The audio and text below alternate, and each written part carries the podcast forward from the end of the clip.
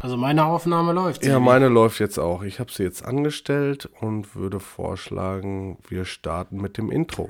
Won't Walk. Der Kitesurf, Wellenreit und Skateboard Podcast. Mit Sebi und Flo. Ja, moin und hallo, herzlich willkommen zu einer neuen Won't Walk Podcast Folge. Ähm, Flo, bist du am Start? Ja, moin, moin, hallo. Grüßt euch. Und wir haben wieder mal einen unfassbar interessanten Gast für euch eingeladen. Äh, uns zugeschaltet sitzt uns auf der Won't Walk Couch fast gegenüber der Matthias Thelen vom DWV. Moin, Matthias. Buongiorno, buongiorno. Schön hier zu sein. Ja, schön. hi Sebastian, hi Florian. Moin, Matthias. Super, dass du den Weg geschafft hast zu uns äh, auf die Won't Walk Couch. Ähm, ja, ich habe es kurz angerissen. Du bist vom DWV. Stell dich doch einfach mal kurz vor, was du getan hast bis dato, welche Sportart du betreibst und äh, ja, womit du, du so dein, deine Zeit verbringst, dein Leben bestreitest. Ja, äh, danke schön erstmal. Danke, dass ich hier sein darf. Ähm, genau, ich bin, wie du schon gesagt hast, äh, Sebastian Matthias Thelen. Ähm, ich bin Biomechaniker und mache aktuell meinen Doktor an der Sporthochschule Köln. Ähm, komme aus so einem Sportmedizin, Biomechanik-Background. Ähm, habe vor zwölf Jahren angefangen zu surfen. Yeah. Und genau, die Sportart dann immer mehr äh, weiterverfolgt. Und ähm, ja, habe dann 2017 angefangen, mich beim DWV zu engagieren, weil mich diese ganze Thematik, äh, ich bin auch selber Surflehrer, diese ganze Thematik Ausbildung, Weiterbildung äh, super interessiert hat, super gereizt hat und ich mein Wissen gerne teilen wollte, weitergeben wollte. Und ja, habe mich dann da seitdem und immer noch äh, in diesem Aus- und Weiterbildungsbereich so ein bisschen ähm, niedergelassen, gefunden und ja, bin da unterwegs. Ja, super spannend. Das heißt also, du bist Wellenreiter. Flo, das wird eine Folge für dich, ne? Aufge aufgepasst, Ohren gespitzt. Juhu, endlich. da kannst du noch was lernen. Das ist ja auch der Wellenreit, Skate und Kite Podcast. Für alle, die aufgepasst haben. Endlich mal wieder ein Surfer auf dem Sessel, nachdem wir ja Finn Springborn mal als Gast hatten. Jetzt ja mal eine Folge über den deutschen Wellenreitverband, beziehungsweise über Matthias Thelen mehr. Du bist ja eher stellvertretend für den DWV heute auf unserer Couch und wir haben ein paar Themen zusammengestellt und ähm, ich würde sagen, als erstes unsere aufmerksamen Zuhörer haben ja den, das neue Format schon kennengelernt, geht's jetzt zu Regular oder Goofy. Und das, Matthias, ist ein ganz kurzes Frage-Antwort-Spiel. Du hast keine Zeit zu antworten, du musst direkt das sagen, was du fühlst, was du denkst. Die Fragen hat Matthias natürlich vorher noch nicht gesehen. Und ich würde sagen, jetzt geht's los, Sebi, oder? Fahr mal den Jingle ab. Yo, geht los. Regular oder Goofy? Die schnelle Roadwalk-Fragerunde. So, Matthias, ich äh, stelle dir einfach ein paar Fragen. Das sind immer so Entweder-Oder-Fragen. Und du sagst immer, was du denkst, äh, was für dich in Frage kommt. Okay, Matthias. Jetzt geht's los. Runde Regular oder Goofy. Shortboard oder Longboard? Shortboard. Indonesien oder Kapstadt? Indonesien. Single Fin oder Quad? Quad. Cook oder Pro? Cook. Salzig oder süß? Salzig. Ei hart oder weich? Weich. Zink oder Sonnenöl? Zink. Hippie oder New School? New School. Hang oder Ariel? Oh, sorry. Hang 10 oder Ariel? Ariel. Kölsch oder Pilz? Kölsch. okay. Ich war echt gespannt bis zur letzten Ja, Frage. das ging aber alles letzte- relativ fixi. ja. Ja, mega cool. Ey. Vielen Dank für deine ehrlichen Antworten. Also, ja, finde ich spannend. Also, für, ich glaube, es gibt gar nicht so viel, ne? Es gibt gar nicht so viel, was wir aufklären müssen, weil ein paar Sachen kennt man, glaube ich. Also Indonesien Kapstadt ist ja klar. Shortboard, Longboard hatten wir, glaube ich, auch schon mal bei äh, Finn Springboard oder ähnlich zumindest. Ähm, Cook oder Single Pro, Fin oder Sebi? Achso, Cook oder Pro, ja. Ah ja, das musst du auch noch aufklären. Ja, aber erstmal Single Fin oder Quad. Matthias, willst du kurz was äh, erklären, was, was es damit auf sich hat? Ja, gerne, gerne. Ähm, Singlefin oder Quad? Äh, die Frage zielt, denke ich mal, darauf ab von dir, Flo, ähm, ob man lieber einen Single-Fin surft, also einen Surfboard, das hinten nur eine Finne hat, oder einen Surfboard mit vier Finnen, also einen Quad in dem Fall. Und da bin ich ganz klar auf der Seite lieber vier Finnen als eine. Ähm, ja. ja, deswegen Quad. Okay. Ja. Ja, ja, ja, was ja auch im Prinzip ja auf dein New School und Area, ja, beziehungsweise New School und Old School. Old School war ja früher eher mit Single Fin zu fahren, weil es einfach noch nicht äh, ausprobiert wurde, mit drei Fin zu fahren. Oder vier. Und der äh, Quad ist halt nochmal ein anderes Fahrgefühl. Ja, vier, sorry, vier. ja, es gab erst drei, dann vier. Es gab erst eins, dann zwei, dann drei, dann vier. Ich weiß gar nicht, wann vier dazu kam, aber ist auch egal. Äh, Cook oder Pro? Ja, ein Cook wärst du, Sebi. Ja, genau. Ich weiß gar nicht, ich könnte ich, noch nicht mal ein Cook, wahrscheinlich. Gibt's, gibt's noch was darunter? An der okay. Voll. Ey. Ist man schon Cook, wenn man noch nicht mal weiß, warum, wie rum man das Brett tragen muss? Ja, ne? Ja. ja. okay. Oder, oder Klassiker, du würdest wahrscheinlich den Neoprenanzug mit dem Reißverschluss nach vorne anziehen. Ja, tatsächlich passiert mir das häufiger, dass ich meinen Frontzipper verkehrt rum anziehe, aber anders. aber eher ungewollt. Ja, cool. Leider, Matthias, muss ich sagen, hast du dich mit der letzten Frage, mit der Kölsch- oder Pilz-Geschichte so ein bisschen rausgekegelt, aber wir wissen ja, dass du in Köln studierst, hast du ja gerade schon erzählt. Von daher darf man das ruhig einordnen. Ich denke, als Pilztrinker ist man in Köln so ein bisschen in der Unterzahl, oder? Ja, beziehungsweise ich sag mal, Köln studieren, die eine Sache, ich komme aus dem, Rhein, aus dem Rheinland. Das heißt, ich bin mit Kölsch groß geworden. Das heißt nicht nur studiumbedingt, sondern jetzt schon ähm, einige Jahre Kölsch. Deswegen war das relativ straightforward, Kölsch. Voll durch und durch. Ja, sehr cool. Ja, dann kommen wir jetzt zu äh, der eigentlichen ersten Frage. Ähm, da hast du ja auch schon gesagt, vor einiger Zeit hast du das Surfen begonnen. Wie bist du denn da überhaupt da hingekommen? Also ich meine, als Deutscher Wellenreiten zu lernen, ist ja jetzt nicht so typisch. Ähm, Gab es irgendwie eine Reise oder war das irgendwie ein Vorhaben von dir, dass du gesagt hast, du willst Wellenreiten unbedingt mal lernen? Oder wie ist es bei dir zustande gekommen, dass du ja ans Wasser gekommen bist und zum Wellenreiten? Ja, es war so eine Verkettung, würde ich sagen, von glücklichen äh, ja, Umständen ähm, und ziemlich viel Zufall. Ähm, ich bin nach dem Abi, äh, wie einige so in meinem Alter, nach Australien gegangen. Ähm, damals so zum Work and Travel, aber mit der Intention, nicht irgendwie surfen zu lernen, sondern eigentlich, weil ich mein Englisch verbessern wollte, weil ich in der Schule mit dem Englisch nicht so parat kam und mir dieses Schulenglisch nicht so viel Spaß gemacht hat. ähm, und da habe ich gesagt, weißt du was, dann fliege ich da einfach mal runter und äh, mache so ein bisschen Learning by Doing und ähm, lerne es lieber im Austausch mit Menschen. Und ja, dann haben sich zwei Kumpels angeschlossen und da waren wir auf einmal zu dritt da unten und äh, hatten dann, weil wir uns ja alle selber finanzieren mussten, relativ schnell uns Jobs gesucht und haben in Manly Beach gewohnt. Das ist so ein Stadtteil von Sydney im Norden. Und hatten auf einmal so als 19-jährige Jungs alle eine 40, 50 Stunden Woche an den Backen und keiner konnte mehr irgendwie seinen Sport wie Kanufahren, Volleyball äh, machen, weil wir keine Zeit mehr dafür hatten. Wir hatten aber so das Glück, dass wir zu Fuß, glaube ich, zwei Minuten vom Strand weg gewohnt haben. Und wow. nach so zwei Wochen, wo wir da waren, äh, haben wir uns ein Auto zugelegt, einfach damit wir mobiler sind. Das haben wir vom Deutschen gekauft, der dann weggeflogen ist. Und ähm, der hatte zwei Surfbretter, konnte aber nur eins mitnehmen und hat uns dann mit dem Auto praktisch ein Surfbrett verkauft. Bis dann hatten wir gar nicht das Surfen irgendwie so auf dem Schirm. Und ähm, das war dann zufälligerweise ein 7.6er Mini Malibu, das perfekte Anfängerboard. Und dann haben wir das alle dreimal ausprobiert. Und ja, wie das halt dann so ist, fanden alle super. Dann haben wir uns noch zwei Bretter gekauft, drei Neoprenanzüge und dann war irgendwie so zum Feierabend jeden Tag ähm, nach dem Kellnern, nach dem auf dem Bau arbeiten oder ein Freund von mir war bei Dominus Pizzafahrer, wie gesagt, viel gearbeitet und die Freizeit dann im Wasser verbracht. Krass. Ah, wie geil. Aber wie habt Ja, das ist sehr lustig, also als, als ein On. Genau, äh, wie habt ihr euch das beigebracht? Also ihr habt euch draufgestellt einfach und seid losgefahren oder was?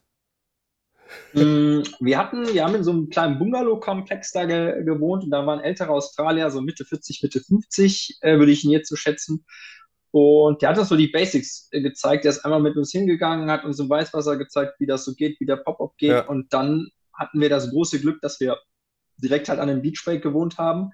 Das heißt, das war eigentlich super ah. zum Anfangen und Einsteigen und die Wellen waren nicht zu anspruchsvoll. Und dann haben wir es ja so ein bisschen dann Learning by Doing äh, gemacht. Wir waren natürlich alle mit 19 motiviert bis hinter irgendwie die Ohren mhm. und äh, haben dann losgelegt. Und dann zufälligerweise war der Chef von einem Restaurant, wo wir gearbeitet haben, Deutscher, der aus Bonn kam, also auch aus Rheinland. Und auch Surfer. Ach, und der hat uns dann, den haben wir dann so nach ein, zwei Monaten da kennengelernt, äh, wo wir dann zwar immer noch mutige Anfänger waren, aber schon mal irgendwie auf dem Brett gestanden haben. Und der hat uns dann immer mitgenommen und ähm, hat uns noch so ein paar Tricks und Kniffe gezeigt. Ähm, ja, so haben wir das praktisch dann alle drei damals angefangen. Mega. Ja, das ist echt nicht so schlecht, wenn man so zum Surfen kommt irgendwie. Also wahrscheinlich den, den Spot, wo viele Leute sagen, ja, super gut, wie du schon gesagt hast, so super gut zum Anfang. Äh, einfach durch Zufall vor der, direkt vor der Tür gehabt und so, so da eingestiegen. Hammer. Ja, und ähm, wie, wie hast du es dann weiter betrieben? Also, ich meine, irgendwann bist du wieder zurückgekommen und hast festgestellt, ah, okay, im Rheinland sind jetzt nicht so krasse Wellen direkt vor der Tür. ja, stimmt, stimmt, stimmt. Wieder im Rhein. Ja, also wir, ja, also man muss sagen, wir hatten erstmal das große Glück, dass wir es halt, ich glaube, direkt nach zwei, drei Wochen angefangen haben in Australien, ähm, dann wirklich vier, fünf Monate an diesem einen Spot gewohnt ah, okay. haben und dann haben wir klassisch so, so, so einen Road, Roadtrip gemacht und sind praktisch so die australische Küste abgefahren mit dem Auto äh, und den drei Surfbrettern und haben halt dann ganz, ganz viele andere Spots gesurft. Das heißt, wir kamen halt alle aus Australien wieder und hatten so acht Monate irgendwie schon gesurft und diese acht Monate irgendwie so fünf, sechs Mal die Woche immer. Und das hat sehr, wow. Ja, das hat halt einfach dafür gesorgt, dass wir halt so wie Fahrradfahren lernen. Also wir waren natürlich keine Pros, sondern eher immer noch auf der Krugseite, aber man hatte so eine gewisse Grundbasis geschaffen. Und ähm, dann habe ich, wie du gerade schon beschrieben hast, Sebastian, gemerkt, boah, hier in Deutschland geht ja irgendwie nicht so viel mit Surfen und ich wollte es doch wieder mehr machen. Und ähm, dann sind wir erstmal nach Frankreich in Urlaub gefahren. Ich das ist der Klassiker. Und dann habe ich aber relativ schnell gemerkt, so, oh, ein, zwei Wochen im Jahr Surfen ist mir zu wenig und habe dann geguckt, dass ich in der Surfschule ein Praktikum mache. Mhm. In meinen Semesterferien. Bin dann im Winter nach Fuerteventura gegangen für vier Wochen in meinen Semesterferien nach den Klausuren. Genau, und habe dann da äh, den Winter über gesurft, ein Praktikum Surfschule gemacht, dann meine Surflehrerausbildung daraufhin und ähm, habe dann immer meine Sommersemesterferien im Surfcamp gearbeitet und die Wintersemesterferien in Surfcamp. Also voll durchgetaktet. Ja, das ist ja so der Klassiker eigentlich, ne? Also das ist ja eigentlich auch, also das war auch damals so mein Grund eigentlich, äh, auch diese Surflehrerausbildung zu machen, ne? Dass du irgendwie, ähm, anders kriegst du es ja als Deutscher nicht hin, so lange am Stück irgendwie äh, mehr oder weniger für Kosten und Logis zu surfen. Und äh, deswegen ist das die eigentlich die logische Konsequenz, dann so einen Surflehrer zu machen. Und ähm, ich habe noch eine Frage äh, gehabt gerade. Ähm, wie war denn so das Surf, äh, ja, wie war so diese Le Lernkurve bei euch? Weil ich finde, ja, also, beziehungsweise weißt du ja auch, Surfen ist ja mit der komplexeste Sport, den man sich ja so aussuchen kann. Ist jetzt ja nicht wie Fußball fahren und Fahrradfahren und ähm, Ihr sagt, ihr, ihr seid ja so ganz eiskalt ins Wasser gesprungen, mehr oder weniger, hattet zwar Hilfe von außen, aber was waren so die krassesten Erlebnisse mit euch drei? Hattet ihr irgendwie so brenzliche Situationen, wo ihr gesagt hättet, ja, jetzt können wir eigentlich, wollen wir es nicht mehr machen? Oder gab es in dem Moment gar nicht? War es immer geil und ihr hattet immer Spaß beim Surfen? Weil ich kenne das aus Südfrankreich zumindest. Es gab bei mir in der Surferfahrung schon so ein paar Situationen, wo ich dachte so, fuck ey, ich mach das nicht mehr, weil es einfach zu heftig ist. Oder weil es eine Ausnahmesituation gab, ähm, weil man sich ja doch der Mutter Natur aussetzt, ja, ne? Und ja, keine Ahnung, wie ist das bei euch so abgelaufen in der Zeit? Ähm, ja, also wir hatten natürlich, hat man eine knackige Erfahrung, mal Waschgänge, die auch super unangenehm war, aber eigentlich war da nie einer so heftig oder an dem Punkt, dass einer von uns gesagt hat, so, boah, nee, vielleicht soll ich das doch nicht machen oder soll ich das aufhören. Hm. Ähm, vielleicht, weil wir einfach Glück hatten, aber ich glaube auch so ein bisschen die Konstellation, irgendwie drei 19-jährige Jungs, selbst wenn du mal einen heftigen Waschgang hast, aber siehst, dass irgendwie in den Bedingungen deine zwei Freunde gerade gut klarkommen oder es bei denen halt nicht war, dann schiebt man das wahrscheinlich meistens eher so auf die Bank, okay, ich habe halt gerade einfach Pech gehabt und macht äh, einfach weiter auch so ein bisschen aus dem Ehrgeiz raus, aus dem Spaßfaktor, weil man das weiter zusammen erleben möchte. Und ja, wir haben da uns gar nicht am Anfang äh, viel auch mit beschäftigt, ob wir schnell lernen oder ob wir jetzt viel Progress machen oder schnell besser werden, sondern für uns war das wirklich so, ich habe da einen Kaffee gekellnert und das war so um 16 Uhr war der Feierabend und dann bin ich halt am Strand entlang nach Hause gegangen, wir haben geguckt, wo die besten Wellen sind und dann sind wir zum Abkühlen halt reingesprungen. Also es war wirklich diese ersten Monate, wo wir surfen gelernt haben, eher so ein, wir gehen da rein und planschen da rum. Es gab auch Tage, da war es zu groß, da sind wir nicht rausgekommen, da sind wir nur verdroschen worden, aber es war eher so dieses, sagen wir, spielen in den Wellen und nicht so, eine, so ein Ehrgeiz, ich muss jetzt so und so gut surfen. Ich glaube, das erste Mal, dass ich mich auf einem Foto oder Video gesehen habe, war auch irgendwie erst am Ende dieser acht Monate, also wir waren neun Monate da, aber acht, acht haben wir so gesurft am Ende unseres Trips, so dass wir das erste Mal ein Foto oder ein Video von uns vom Surfen hatten. Vorher war das einfach drei Jungs draußen mit Brettern, die einfach nur Spaß haben. Wir haben auch keine Wellen gezählt oder ja, so. Wir haben einfach nur rumgeplanscht und ähm, haben halt versucht, irgendwie Spaß zu haben und äh, Wellen zu bekommen. Ja. Krass. Ja, so soll es ja eigentlich auch sein, ne? Nicht dieses verkopfte, äh, geschulte, sondern eigentlich ja dieses spielerische Herantasten und so lernt man ja eigentlich auch am besten, ne? Das ist ja eigentlich auch das Spannendste dabei. Und äh, genau, dann hast du ja gesagt, irgendwie so ein bisschen Mittel zum Zweck hast du dann die Ausbildung gemacht zum Surflehrer. Ähm, wo hast du das denn gemacht oder wie bist du da rangekommen? Genau, also ich habe erstmal, also das, ich habe, weil ich meine, also ich hatte wieder mehr Lust am Meer zu verbringen und dann waren die nächsten Semesterferien, die Wintersemesterferien, also die erste Frage, okay, wo kann ich ein Praktikum mhm. machen? Und ich hatte damals ähm, erstmal angefangen, Lehramt zu studieren. Also für mich war dieses Surflehrer klar die, Ein die Eintrittskarte, um viel Zeit am Meer zu verbringen, aber auch so ein bisschen meine Leidenschaft, Leuten was beizubringen und hatte damals gehofft, das so ein bisschen zu kombinieren. Und hatte einen Freund vom Studium, vom Lehramtsstudium, der gesagt hat, oh, ich mache jetzt diesen Winter ein Praktikum in Fuerteventura. Und bei dem in der Surfschule war aber leider kein Platz mehr, wo er das Praktikum gemacht hat. Und dann habe ich mich einfach initiativ beworben und wurde in einer anderen Surfschule genommen. Und genau, habe dann da vier Wochen Praktikum gemacht. Das hat mir super, super viel Spaß gemacht. Ich habe mit dem Surflehrer mich ausgetauscht. Die meinten so, ja, könnten wir uns gut vorstellen, dass es passt, dass du auch eine Surflehrerausbildung hast, Know-how passt, dein eigenes Können, muss man ja auch mal ein bisschen drauf gucken, äh, passt. Ja, und dann kam mhm. ich von Fuerteventura wieder und habe ähm, ja, da mich für den nächsten Lehrgang angemeldet ähm, und habe, glaube ich, vier Wochen später die Ausbildung gemacht. Ähm, und bin dann den Sommer darauf direkt wieder nach äh, Fuerteventura zu der Surfschule gegangen und habe da ähm, dann im Sommer acht Wochen meine Semesterferien verbracht. Aber das heißt, ähm, ja, cool. das heißt, du bist dann in der Surfschule auf Fuerteventura, machst aber die Ausbildung hier, also die, die Lehrgänge, das, was du gesagt hast, war dann beim DWV oder wie funktioniert das? Oder nee, also du, du gehst in der Surfschule, da gehst du sagen wir, rein arbeiten oder machst ein Praktikum oder so. Und dann gibt es verschiedenste Anbieter, wo du deine Surflehrerausbildung machen kannst. Okay. Ich habe die damals bei der ISA gemacht. Ähm, die hatte einen Kurs zwei Wochen lang, nee, Quatsch, zwei Wochen, der ging, glaube ich, zehn Tage, zehn Tage in Frankreich angeboten.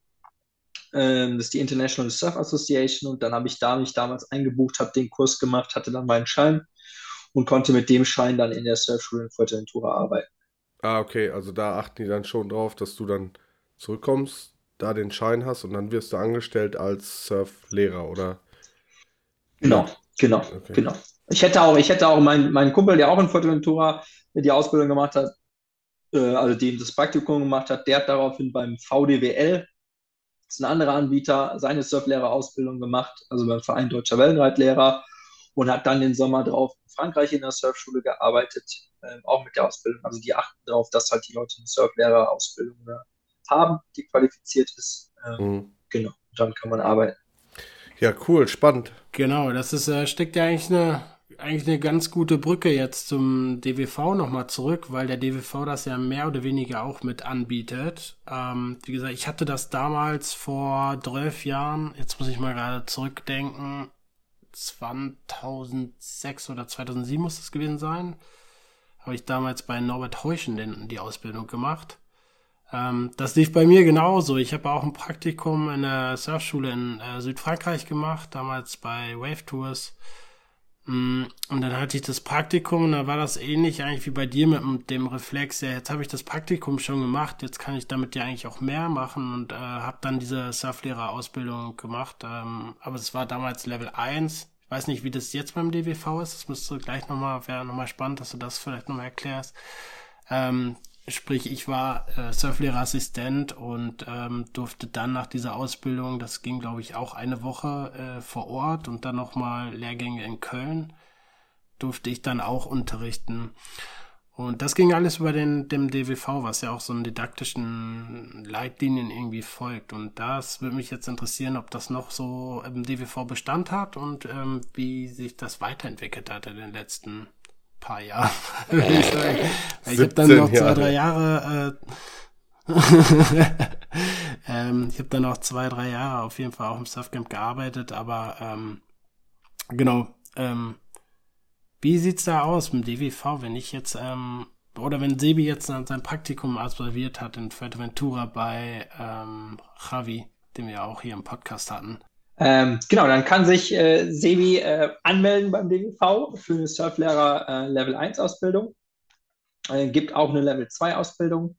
Äh, mittlerweile hat sich das so ein bisschen umstrukturiert im Vergleich zu früher. Einfach der Grund, ähm, weil Surfen ist ja olympisch geworden und äh, damit gehört Surfen auch zu den olympischen Sportarten und damit ist beim DWV auch eine nähere Angliederung an den Deutschen Olympischen Sportbund, den DOSB, hat stattgefunden.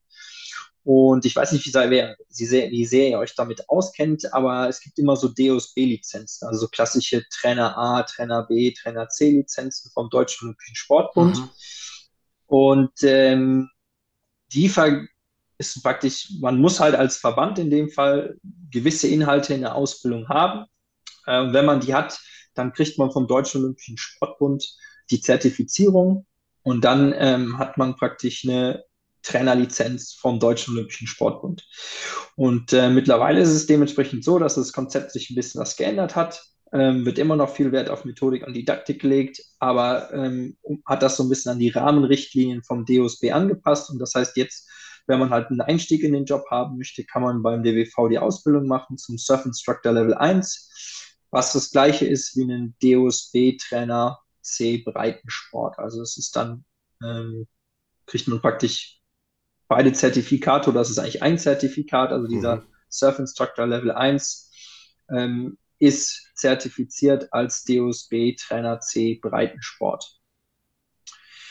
Dieses Breitensport ist dahinter dran, ähm, weil der DOSB so eine Unterscheidung immer macht zwischen Breitensport, alles was so die Freizeit betrifft, und Leistungssport. Mhm. Ähm, das heißt, dieses CBA-Struktur gibt es dann zweimal. Ähm, und eigentlich wäre so der klassische Weg, dass man erstmal mit den Breitensport Freizeitsachen anfängt und würde da halt den Surf Instructor Level 1 machen. Wenn das Spaß gemacht hat und man weiter dabei bleiben will, kann man dann einen Surf Instructor Level 2 machen, was dann der DOSB Trainer B Breitensport im Wellenreiten wäre. Und ähm, dann geht man rüber zum Leistungssport. Okay, was mit A? Ah, okay. Mm. Ja, das ist dann. Also du hattest gesagt CBA im, im Breitensport. Ähm, genau, die, die, die, ähm, weil das gerade alles im Aufbau ist, wird es ab nächstes Jahr das erste Mal einen Trainer B geben im Breitensport. Ah, okay. Trainer A im Breitensport. Den Trainer A im Breitensport gibt es bei uns noch nicht. Ähm, und den wird es vielleicht mal geben, aber der Trainer A ist eigentlich, der deutsche Sport ist aber ja sehr, wie wir Deutschen sowieso sehr, sehr organisiert. so klischeemäßig. Und deswegen ist der Trainer A eigentlich eine Position, die in einem Verband oder in einem Verein äh, Großevents für die Sportart ah, okay. organisiert. Und da das aktuell im Surf, also das ist so ein bisschen das Arbeitsprofil unter anderem von so einem Trainer A, ähm, so große Freizeitangebote im Sport zu organisieren. Und da Surfen dafür immer noch zu viel Individualsportart ist und ja, verständlich. Ähm, sich nicht auch was auch eine schöne Sache ist, so in dieses Ganze, in dieses deutsche Sportverbandssystem reinpasst, weil es einfach Einzelsportart ist, die nicht an einem Ort, sondern vielen ausgeübt wird, äh, gibt es aktuell noch äh, für diesen Trainer A, ähm, ja, haben wir den haben wir halt einfach nicht, weil er nicht im Aufbau ist. Also ist, ist, wir haben den noch nicht, ähm, weil wir noch im Aufbau sind. Und ähm, genau, da müsste man noch schauen, wie man das halt auf diese DOSB-Struktur anpasst. Das ist echt so krass, ne, Flo? Ich habe jetzt gerade auch drüber nachgedacht. Ähm, also wie du das so erklärt hast, ne, wie, wie das in so ein, du hast gesagt, eigentlich passt Surfen nicht in so ein Korsett, aber man versucht es, weil man jetzt auf einmal olympischer Sport ist und es, ich habe gerade echt so überlegt, irgendwie, wir haben das zum einen die Skater gemacht, also da gibt es noch nicht, also keine Ahnung, die sind noch weniger in Verbänden organisiert. Und muss das eigentlich sein? Ne? Warum, muss, warum muss dieser DOSB-Dings, Statutengetöse irgendwie sogar Einzug in, die, in so Lizenzen haben oder so? Ne? Ist doch total krass. Eigentlich müsste, noch, müsste es doch nur eine Struktur geschaffen werden, wie man Sportler organisiert, wie man, wie man das Ganze drumherum organisiert. Aber die Ausbildung an sich muss doch eigentlich nicht in ein Korsett reingebaut werden. Das ist doch, das ist doch wirsch. Hm. Oder? Ja, also der, ja, so, so würde ich es jetzt nicht formulieren. Also das, das, dafür haben wir uns ja freiwillig ausgesucht. Also der DOSB sagt, wenn ihr möchtet, dass eure Trainerlizenz eine DOSB-Lizenz wird, dann erfüllt bitte folgende Rahmenrichtlinien. So. Das heißt, man kann sich selber also aussuchen als Verband in dem Sicht, ob man sagt, man möchte seine eigene Lizenz machen oder man möchte seine eigene Lizenz aufwerten durch dieses DOSB-Siegel. Mhm. So, und ähm, was da drin steht, ist auch super, super sinnvoll. Also das ist jetzt nicht, dass man, ähm, das sind, da stehen zum Beispiel so Sachen drin, dass ähm, der Trainer C muss mindestens 120 Lerneinheiten lang sein. Also der muss eine Mindestdauer haben. Mhm. Man kann den trotzdem länger machen, aber so, dass so Sachen wie halt so eine Wochenendlizenz einfach nicht möglich sind. Mhm. Und ähm, was ich damit sagen wollte, so, was heißt reingepresst? Ich glaube, die große Herausforderung beim Surfen ist vor allem, dass wir halt keinen Standort haben. Da sind nämlich die Skateboarder, würde ich jetzt intuitiv sagen, haben sogar einen Vorteil, weil die haben Standorte in Deutschland. Und Sport ist so klassisch vereinsmäßig organisiert mhm. oft in Deutschland. Und das Problem ist bei ah. Surfern mhm. halt Individualsportart, aber die wird halt nicht viel aktuell noch in Deutschland ausgeübt. Ich glaube, dass sich das aber halt immer mehr angleichen wird und super auch ähm, dazu passt, wenn es immer mehr stehende Wellen in Deutschland gibt, wenn es immer mehr ähm, Wellenparks in Deutschland gibt, weil dann um diese Wellenparks, also um diese Sportstätten mhm. äh, und um diese stehenden Wellen, entstehen ja dann genau solche Vereine. Ja, klar. So.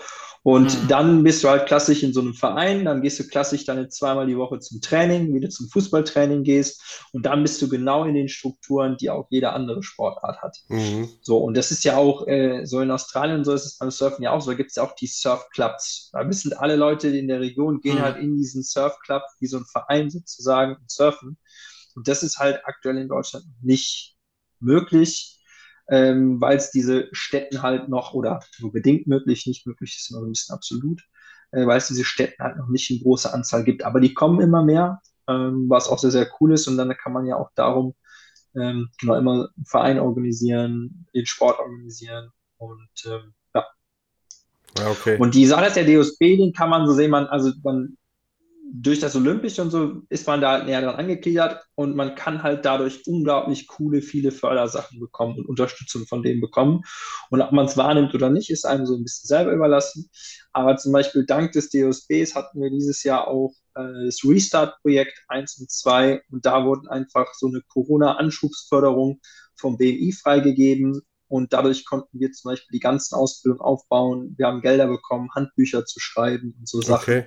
Äh, so Sachen werden halt gefördert oder es wurden halt irgendwie Referenten, Ausbilder, Honorare von Fortbildungen und Ausbildungen irgendwie bezahlt, ähm, dass man eigentlich sagen kann, oh cool, wir können halt eine Ausbildung anbieten und die kostet so wenig oder so, ist so günstig, dass die super attraktiv für die ganzen jungen Leute sind. Ähm, und ja. genau, das sehr, sehr gut Rückgang hat. Also die unterstützen da auf jeden Fall schon sehr, sehr gut. Ähm, und wenn man sagt, man möchte das trotzdem nicht, ist einem freiwillig überlassen, äh, muss man das nicht machen. Aber es ist auf jeden Fall eine super Sache, sagen wir, mit dem DSB immer im Austausch zu stehen und die als Unterstützer an der Seite zu haben. Ja, das ist, ähm, ja, ist super spannend, dass es darüber dann die, die entsprechenden Fördergelder gibt und die Strukturen aufgebaut werden können. Ähm, ich denke, ja, gerade wenn, wenn man da in dem Aufbau ist, beziehungsweise jetzt neu. Seit wann ist denn äh, äh, Surfen olympisch? Ich bin da leider nicht so auf dem Laufenden. Jetzt fragst du mich was.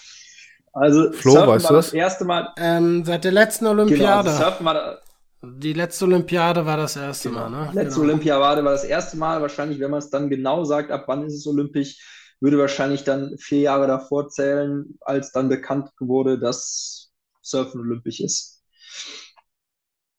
Ja, genau. In Tokio 2020 war es. Ich habe jetzt nochmal ganz schnell hier ähm, die Suchmaschine gehört. Genau, war ja in Tokio und da war es ja auch möglich, das Surfen anzubieten. Weil ja Japan auch am Meer liegt, wie jeder weiß. und äh, genau, dementsprechend äh, gab es dann auch die ein oder anderen Wettkämpfe im Wasser. Genau. Sehr, sehr cool. Mega spannend. Ja, genau. Also eigentlich, ähm, jetzt hast du ja so ein bisschen Strukturen ähm, der Ausbildung und im Verband erzählt. Ähm, mich würde jetzt nochmal interessieren, wie jetzt ähm, so eine Surflehrerausbildung insgesamt äh, ablauf, äh, abläuft. Also ich habe mich jetzt entschieden, oder beziehungsweise Sebi hat sich ja nach seinem Praktikum jetzt entschieden, sich doch beim DWV anzuschließen. Er ist auch Mitglied geworden. Er hat jetzt einen äh, DWV-Mitgliedsausweis. Ähm, und hat jetzt mal, nehmen wir erstmal den Einstieg, die Level 1 Ausbildung. Was muss Sebi mitbringen, damit er überhaupt die Level 1 Ausbildung machen darf bei euch? Ähm, damit er die machen darf, erstmal ganz viel äh, Motivation, Spaß und Freude. Aber Und ich Ähm. habe äh, äh, Bronze, Bronze als Schwimmabzeichen habe ich auch noch. Bronze hast du.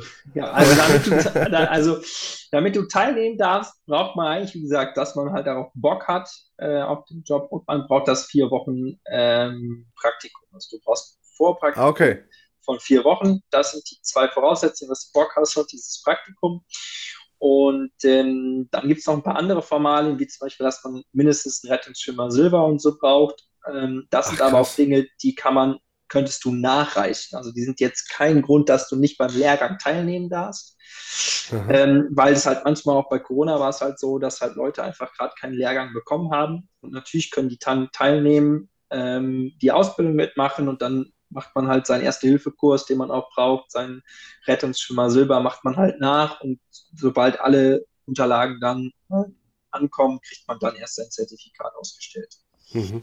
Mhm. Okay, also um das nochmal zu re rekapitulieren. Also ich habe das Praktikum gemacht, ich mache Level 1 und dann äh, habe ich, krieg, krieg ich dieses Zertifikat und kann mich dann an der Schule bewerben und kann da erstmal als Surflehrer ganz normal. Genau, Ja, genau. Du machst dann, du, genau, du machst dann, du machst ein Praktikum, ähm, kommst zu der Entscheidung, dass das so, ja, boah, ich habe Bock, irgendwie da eine Ausbildung zu, zu machen. Dann kannst du auf die Homepage gehen, kannst gucken bei aktuellen Terminen, wann der nächste Termin ist äh, von der äh, Surflehrer Level 1 Ausbildung. Ähm, da war jetzt zum Beispiel gerade erst eine in Frankreich, die gehen immer zwei Wochen lang. Und dann ähm, meldest du dich halt für die Ausbildung an. Und ähm, dann ja, trifft man sich vor Ort, äh, kriegt vorher noch so ein paar Kleinigkeiten, so ein paar Aufgaben äh, zugeschickt, was man vorbereitet, dass man so eine kleine Stunde mal vorbereitet mit der Erfahrung, die man aus dem Praktikum gemacht Ah, okay. hat, dass man einen kleinen Vortrag vorbereitet. Ähm, und genau, das gibt es dann alles vorab, so als kleine Infos.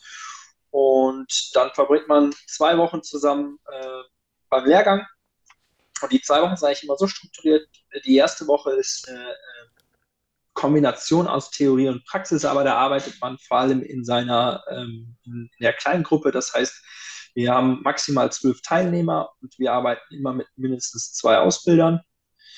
Das heißt, wir haben einen 1 zu 6 Schlüssel. Und dann geht es Mhm. eine Woche darum, dass man sich mit allen Themen beschäftigt. Was ist guter Surfunterricht? Was ist ein guter Surf-Instructor? Also welche Fähigkeiten, Eigenschaften muss man mitbringen? Ähm, wie strukturiert man Surfunterricht? Und dann werden auch so die ähm, Inhalte besprochen. Der Surflehrer Level 1 hat den Fokus, Anfänger zu unterrichten, also Hauptfokus auf Weißwassersurfen, bis dass Leute den grünen Wellenstart machen, also eine ungebrochene Welle anpaddeln und auf der aufstehen und die so ein bisschen absurfen. Das ist so die klassische, was man in so einer Woche vermitteln kann. Und da dreht sich das dann halt alles drum. Also da sind Sicherheitsthemen mit drin. Wir machen auch nochmal so eine kleine Lifesaver-Übung, weil der Rettungsschwimmer Silber auch nur bedingt ähm, natürlich im Pool nicht das Meer ganz Ja, widerspiegelt. Also wir machen auch nochmal eine Mehrübung. Und dann hat man praktisch so eine Woche ein Kompaktpaket, wo man alles ähm, beigebracht bekommt ähm, in der Gruppe und auch diskutiert, was man halt für den Job braucht. Ähm, am Ende der Woche schreibt man dann da über eine kleine Klausur drüber und innerhalb der Woche hat man dann schon diese zwei Lehrproben, die man vorbereiten durfte, äh, diesen einen Vortrag und so eine kleine Lehrprobe, wo man so mal in die Rolle des Lehrers schlüpft, ähm, hat man schon Feedback bekommen und ähm, genau. Und dann ist man eigentlich ready für die zweite Woche. Und das ist auch so ein bisschen das Herzstück der Ausbildung, die zweite Woche, weil dann wird man auf ähm, echte Surf-Teilnehmer und Teilnehmerinnen losgelassen sozusagen. Ach, also wir okay. machen das immer bei einer Surfschule vor Ort. Und da ist, die meisten haben ja so einen klassischen Wochentonus, so einen Wochenrhythmus. Und dann ist es so, dass man ähm, zu zweit oder zu dritt, ähm, je nachdem, wie, ob man halt eine gerade oder ungerade Zahl hat, ähm, bekommt man eine Anfängergruppe mit bis zu acht Schülern und Schülerinnen. Wow. Ähm, das heißt, dann wäre man, sagen wir, wenn sagen wir, Sebi, wir zwei würden das machen und der Florian wäre unser Ausbilder, dann würden wir zwei, hätten wir eine Woche vom Florian und seinem Kollegen ganz viel Input bekommen, hätten alles erfolgreich, sagen wir, aufsaugen können sozusagen und dann in der zweiten Woche ist es dann so, dass, äh, wenn wir ein Zweierteam sind, ja, einen Tag bist du der Lehrer, den nächsten bin ich der Lehrer, dann bist du wieder Lehrer, dann bin ich der Lehrer und der andere schlüpft dann immer so in die Rolle des Praktikanten. Das heißt, das würde dann bedeuten, dass man von so sechs Tagen Surfkurs würdest du drei vorbereiten, ich würde drei vorbereiten, immer in Abstimmung okay. mit unserer Ausbilder, dem Florian, und dann leiten wir den Surfkurs wirklich mit den Leuten ganz normal am Strand. Und der Florian steht praktisch dabei und stellt sicher, dass wir keinen Blödsinn erzählen. ähm, das heißt, die die Gäste freuen sich immer, weil die auf einmal acht Leute und dann sind da halt drei äh, Surflehrer oder Surflehrerinnen. Das heißt, die haben halt einen wahnsinnig guten Schlüssel. Die haben dann immer zwei bis drei Leute, die top motiviert sind und Lust haben, denen neue Sachen beizubringen. Plus dann haben wir den erfahrenen Hasen sozusagen, ähm, mhm. der auch dabei ist, der, wenn wir zwar jetzt als äh, blutige Surflehrer-Anfänger mal irgendwas erzählen würden, was nicht stimmt, könnte Florian uns immer noch korrigieren.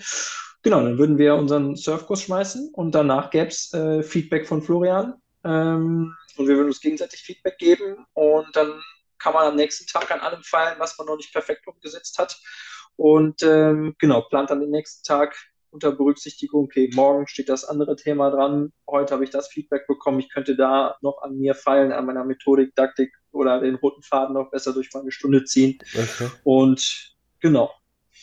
Das, das heißt aber, Zeit, die, ja? Die, die Vorbereitung der Stunden ob, obliegen dann auch schon den, den, ja, den, den Absolventen eigentlich schon direkt, oder was? Also genau, wir. Okay, ja, mhm. krass. Ja. Also genau, wir machen die in der ersten Woche.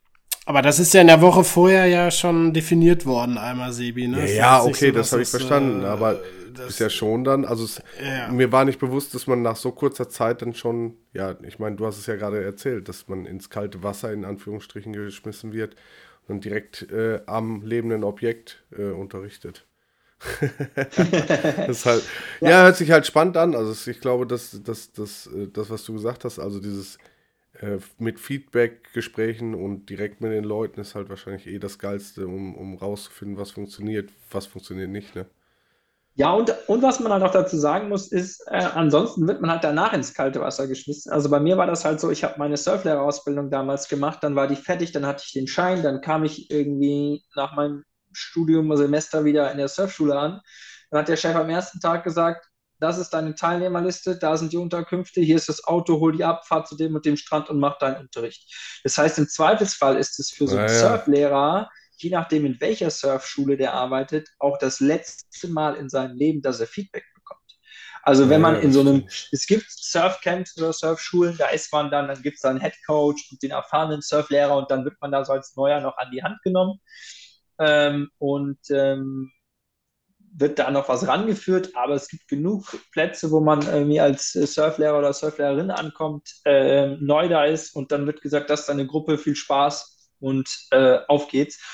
Und mhm. deswegen ist diese zweite Woche, sagen wir uns, auch so wichtig, weil man da halt in einem, nicht in einem fiktiven Setting, also nicht sowas, ja, irgendwie ich bin der Surflehrer in meiner Position und das, die anderen Surflehrer, die da äh, auch die Ausbildung machen, sind so die Teilnehmer, sondern man arbeitet halt, wie du gerade Sebastian sagtest, wirklich in der richtigen Situation, ähm, am richtigen Menschen.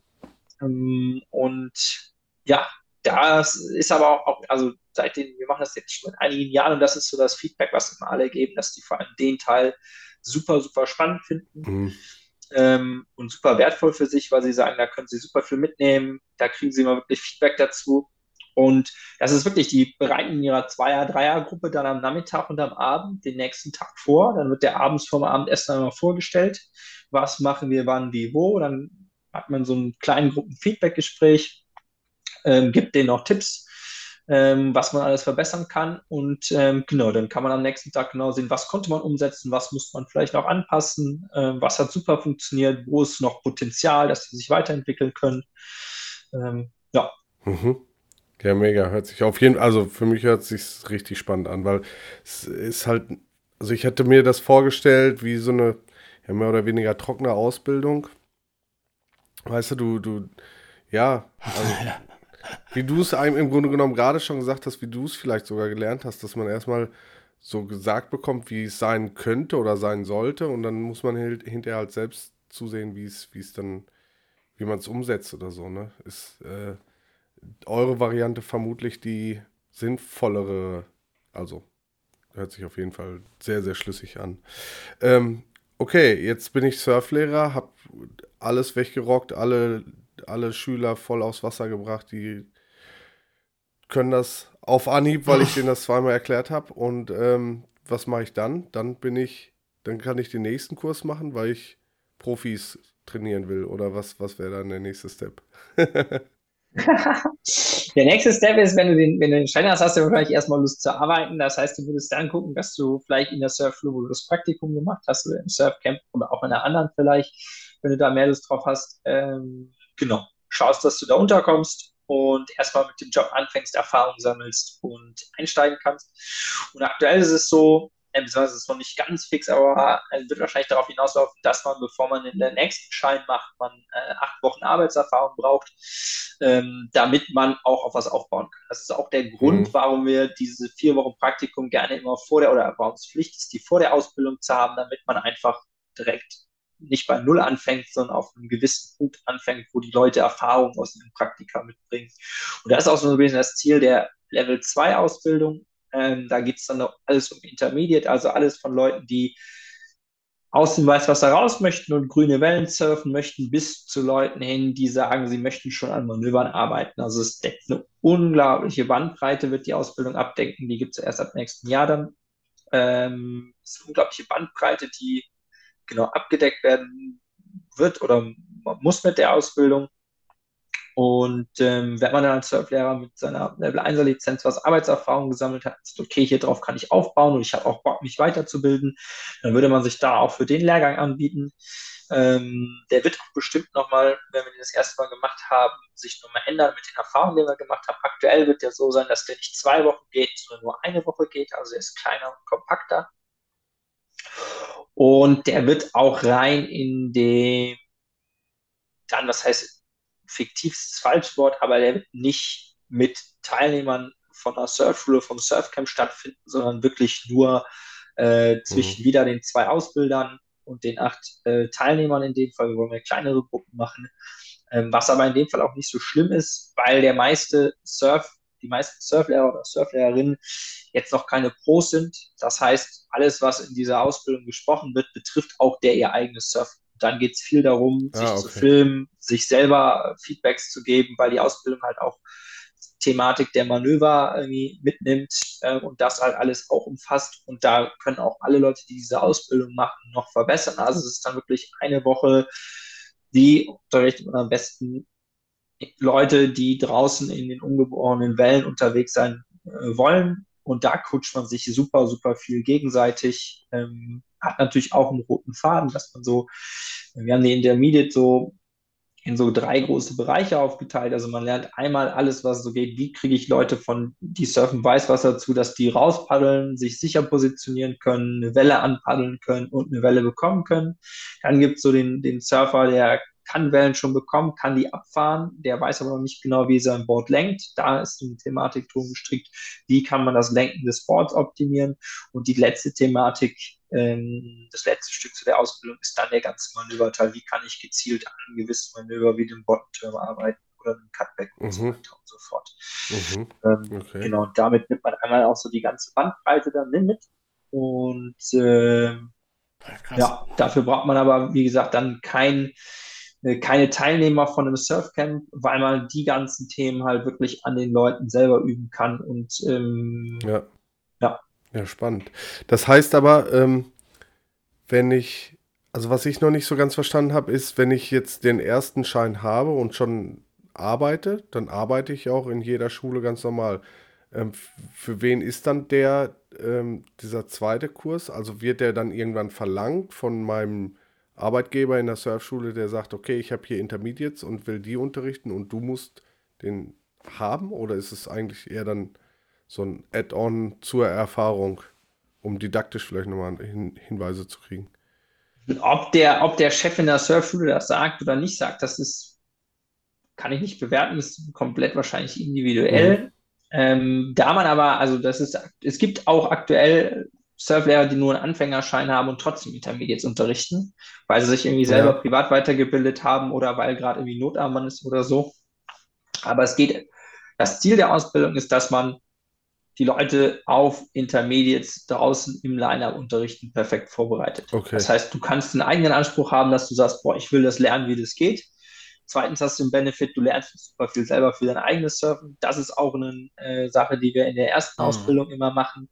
Wir machen zweimal, filmen wir die Teilnehmer und geben denen, also aus der Ausbildersicht, äh, geben denen praktisch Feedback zu ihrem eigenen Surfen, was jetzt nicht klassischer Anfängerunterricht ist, aber weil das Ziel so einer Ausbildung auch immer ist, dass man sich nicht nur seiner Lehrerpersönlichkeit weiterentwickelt, sondern auch als Surfer weiterentwickelt. Das ist schon auch ein Ziel, das wir mit allen Ausbildungen verfolgen. Mhm. Das heißt, es ist für dich auch ein cooles Coaching.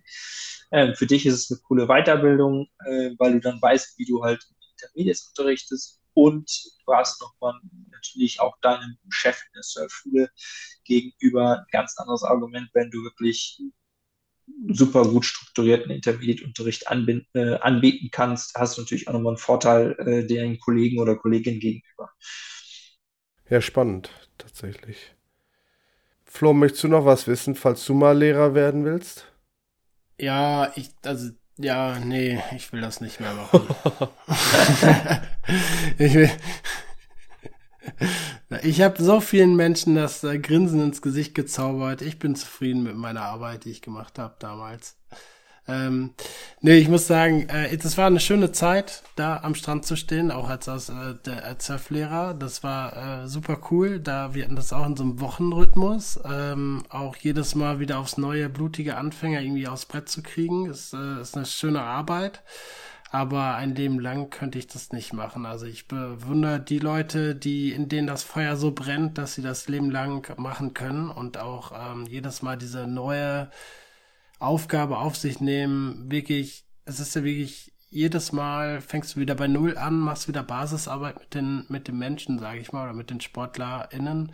Und ähm, es ist cool, die immer zu sehen, wie sie es schaffen, aber es gibt auch ganz viele Menschen, die sich selbst überschätzen, das ist auch spannend. Es gibt auch ganz viele beratungsresistente Menschen, das ist auch sehr spannend.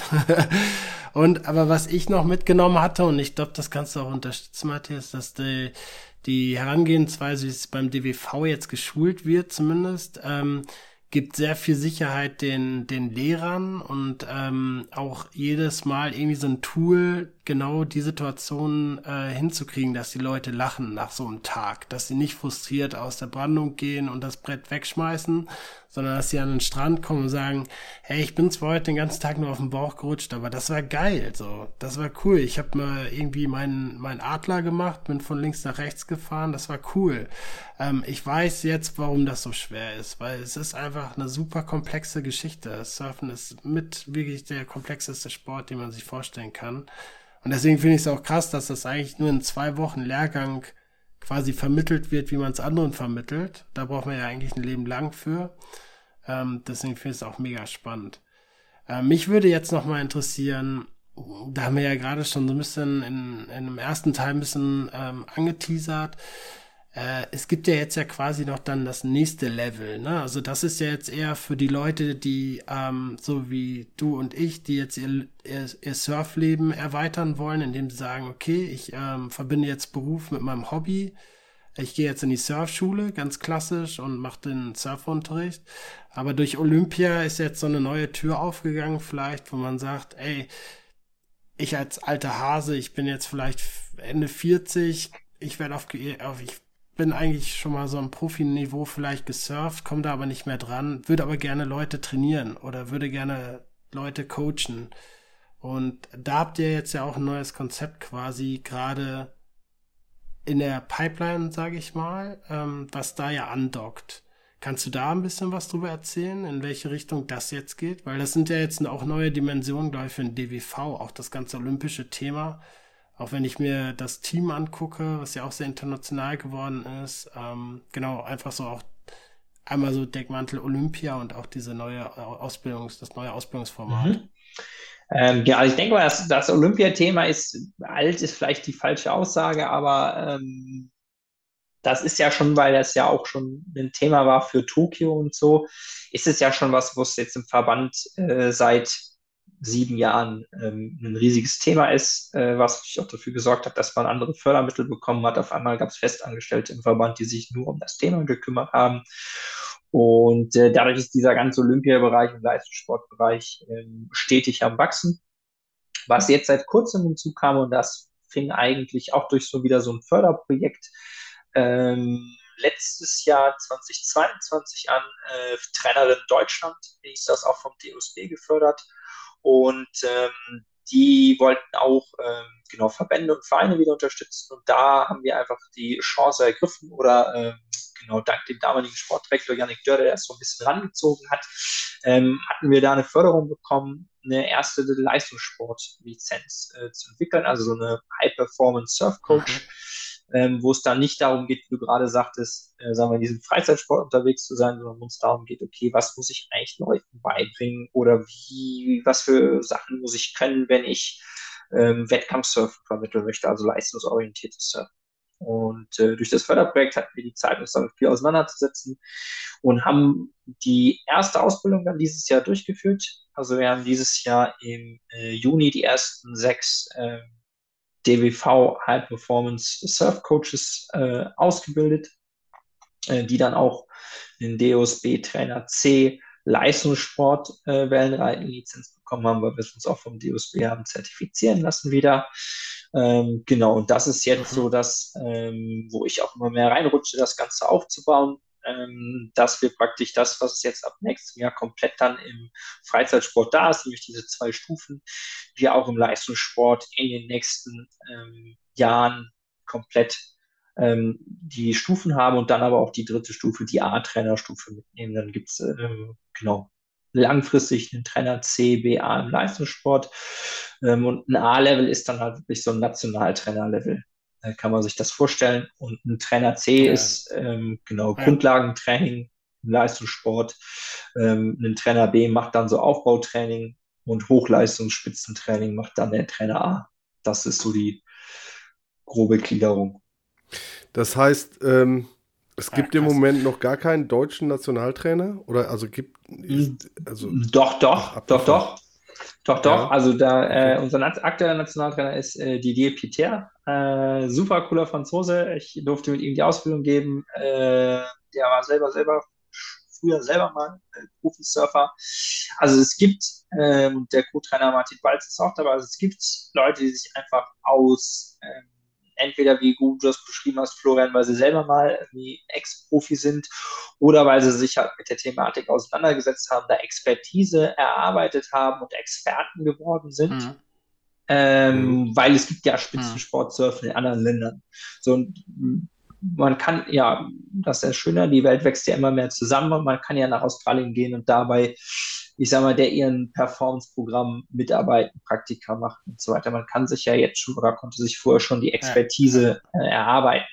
Was aber halt die Neuheit vor allem ist, dass wir noch keine eigene Trainerschule haben im Sinne von High Performance Coaches. Und das rollt jetzt so langsam an, dass wir halt gucken, dass wir sagen, wir möchten in 10, 20 Jahren nicht mehr auf äh, Leute, also auf so ein bisschen das Glück angewiesen sein, ob wir auf dem Weltmarkt gerade einen super Coach finden, sondern wir haben es geschafft, eigene mhm. Coaches auszubilden, die top qualifiziert sind, die dann irgendwann in die Rollen äh, reinschlüpfen können, wenn die Leute, die jetzt machen, ähm, irgendwann sagen, sie haben keine Lust mehr drauf oder in Rente gehen oder ähm, sagen, sie möchten was anderes im Leben machen, dass wir dann halt sagen, okay, wir stehen da nicht bei Null da und müssen gucken, wer hat Lust, den Job zu machen, wer ist auf dem Weltmarkt, sagen wir, zu haben, sondern dass wir sagen, okay, wir bilden seit so und so vielen Jahren Leute aus, haben Leute super dafür qualifiziert und können den Bedarf, den es dann jetzt auch im Leistungssport immer mehr geben wird, ähm, genau einfach decken an gut ausgebildeten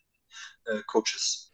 Also das heißt, der Bedarf ist dann auch von den Athleten da, dass die auch gecoacht werden wollen, weil ich meine, das ist ja auch so ein bisschen, wie Sebi es ja auch gerade, ist ja auch so ein bisschen so der, der, das, was ja bei uns in den Serien auch immer oder in unseren Folgen auch mal so ein bisschen mitschwingt. Eigentlich ist es ja ein Individualsport, der ja auch ein bisschen davon lebt, von dem Lifestyle, von dem, ähm, autodidaktisch, also dass ich mir etwas selber beibringen kann, ohne dass ich jemanden brauche, dass ich keinen Fußballverein oder keinen Handballverein brauche in dem Sinne, sondern dass ich es mir irgendwie auch selber beibringen kann.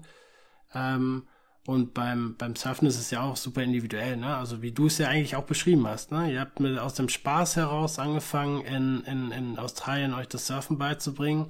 Und jetzt bist du ja auch super krass in die Sache reingewachsen, bist mit olympischen Themen konfrontiert.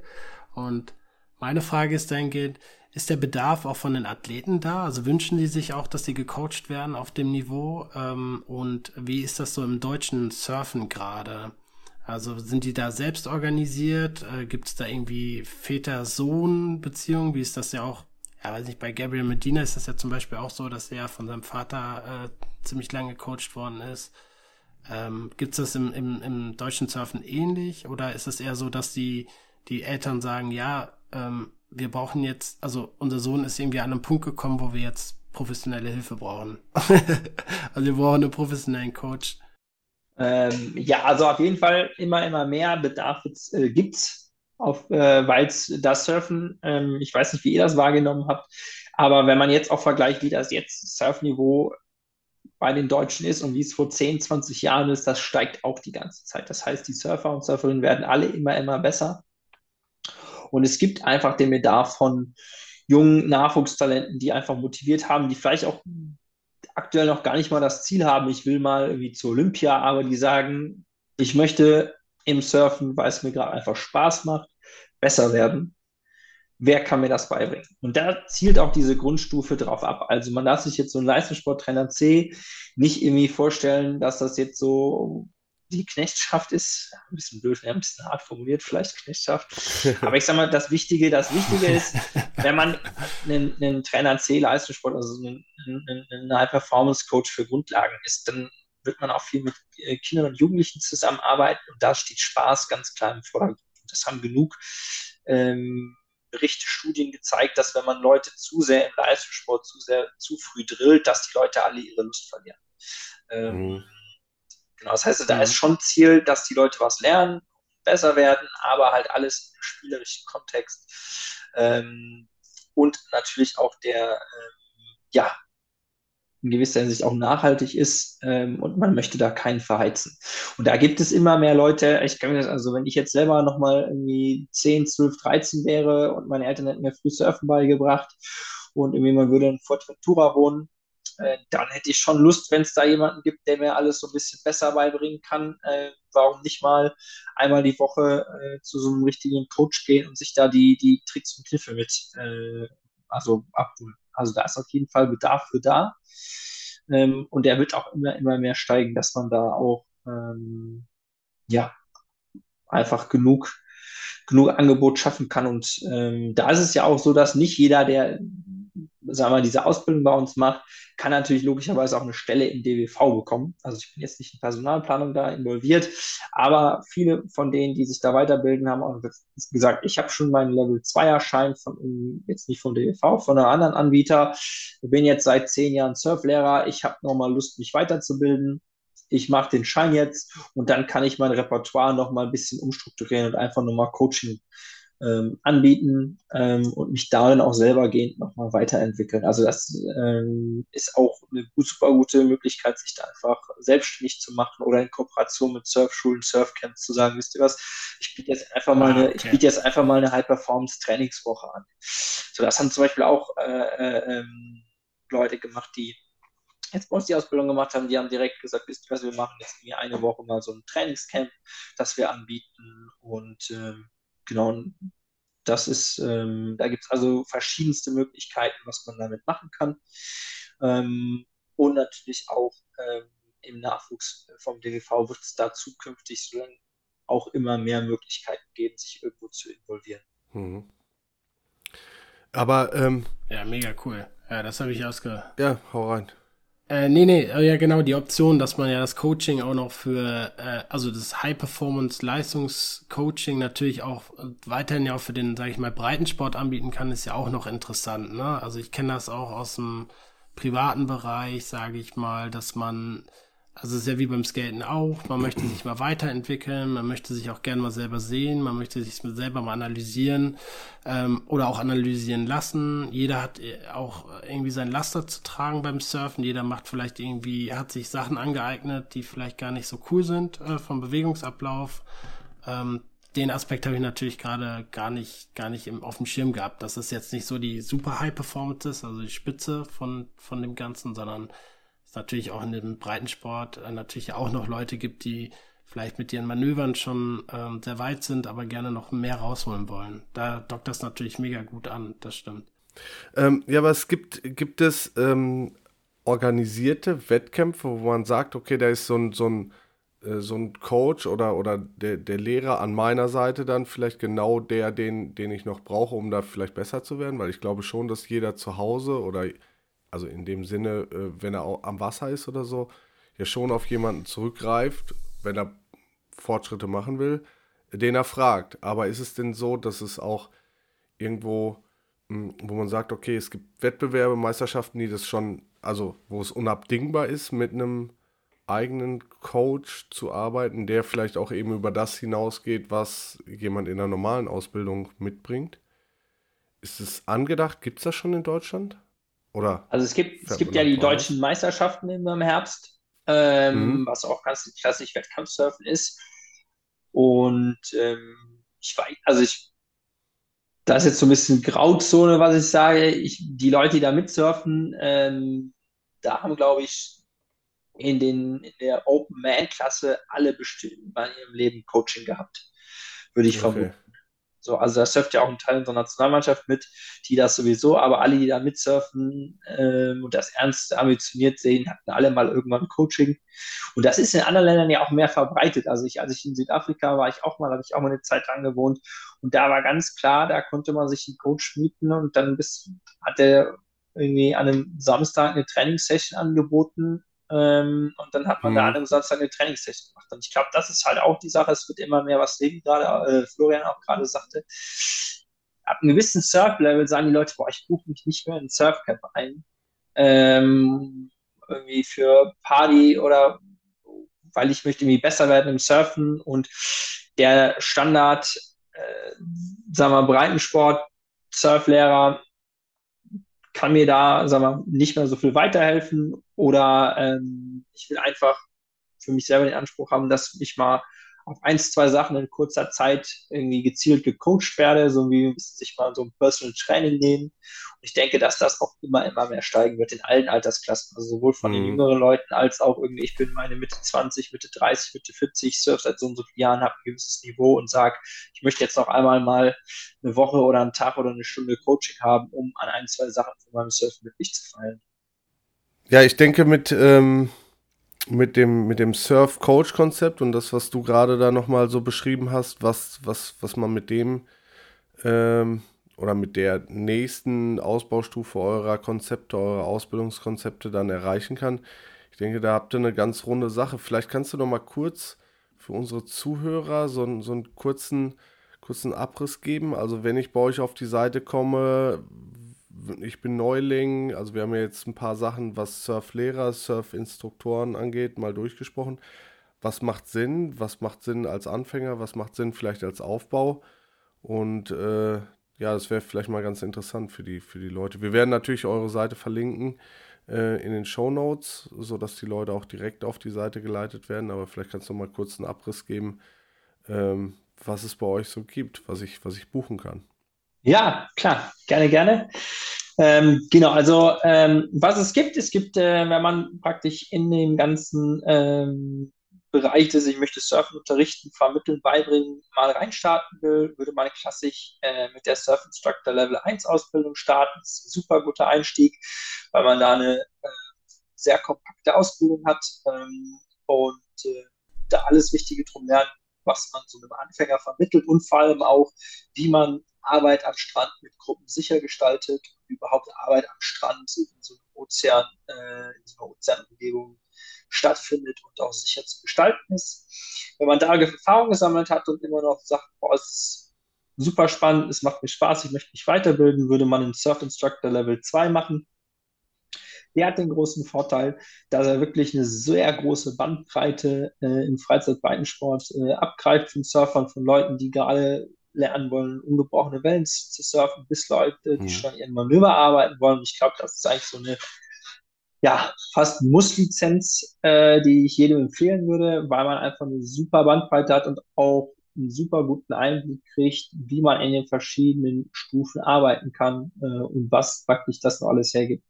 Wer dann noch nicht genug hat, für den kommt dann in Frage zu sagen, okay, ich möchte mich darauf noch mehr spezialisieren, Richtung Leistungssport vielleicht gehen und dann nochmal sehr, sehr spezifisch gehen und würde dann in die erste Leistungssportlizenz reingehen, um sich, sagen wir, noch mehr in die Richtung Coaching weiterzubilden äh, im Grundlagenbereich. Und dann, das wird aber erst in den nächsten Jahren kommen, könnte man dann noch eine Level äh, im Leistungssport noch eine Level 2 oder eine Level 3 High Performance Coach Lizenz machen. Wenn ihr wissen wollt, mhm wo es das gibt. Einmal auf die DWV-Homepage gehen, äh, Bereich Ausbildung. Da gibt es einmal aktuelle Termine. Da findet ihr alle aktuellen Ausbildungstermine, also alle Lehrgänge. Ähm, wenn da gerade keine stehen, nicht wundern, die sind abgelaufen wahrscheinlich dieses Jahr jetzt schon. Die werden immer so zum Jahreswechsel im Januar die neuen veröffentlicht.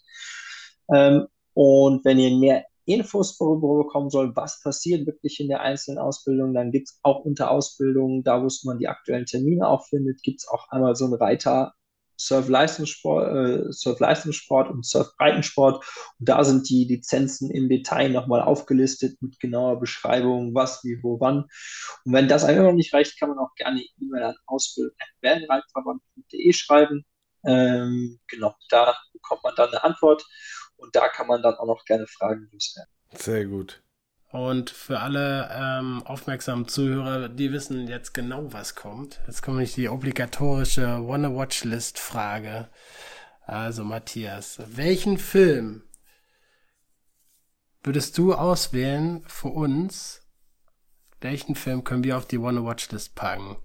Also es ist ein deiner liebsten Surf-Filme, die du jemals gesehen hast oder die du in uns empfehlen würdest? Oder vielleicht dem aufstrebenden Surf Instructor 1 ähm, Coach Sebastian, ähm, den er sich unbedingt angucken muss. Jetzt kommt er mit Film. Mit Film bin ich richtig schlecht mit den Namen. Ich weiß genau, es gibt, also ich. Du kannst ihn ja auch beschreiben und wir suchen ihn raus. Ja, ich, ja, ich überlege auch schon zu googeln. Es gibt also einen richtig geilen Surffilm. Also, ähm, da sind die immer in so Zweierpaarungen unterwegs. Da sind Kelly Slater und John John unterwegs. Da ist David Restovich mit Stephanie Gilmore unterwegs. Da ist, ich glaube, Craig Anderson mit noch wem unterwegs und so zwei verrückte Slap-Surfer sind in äh, Irland oder Schottland unterwegs. Und man switcht immer zwischen diesen Surfpaarungen hinterher. Ja. Proximity. Kennt ihr den nicht? Ja, ich sowieso nicht. Ich nee, guck ich, das äh, nicht. Den solltest du dir auf jeden Fall anschauen.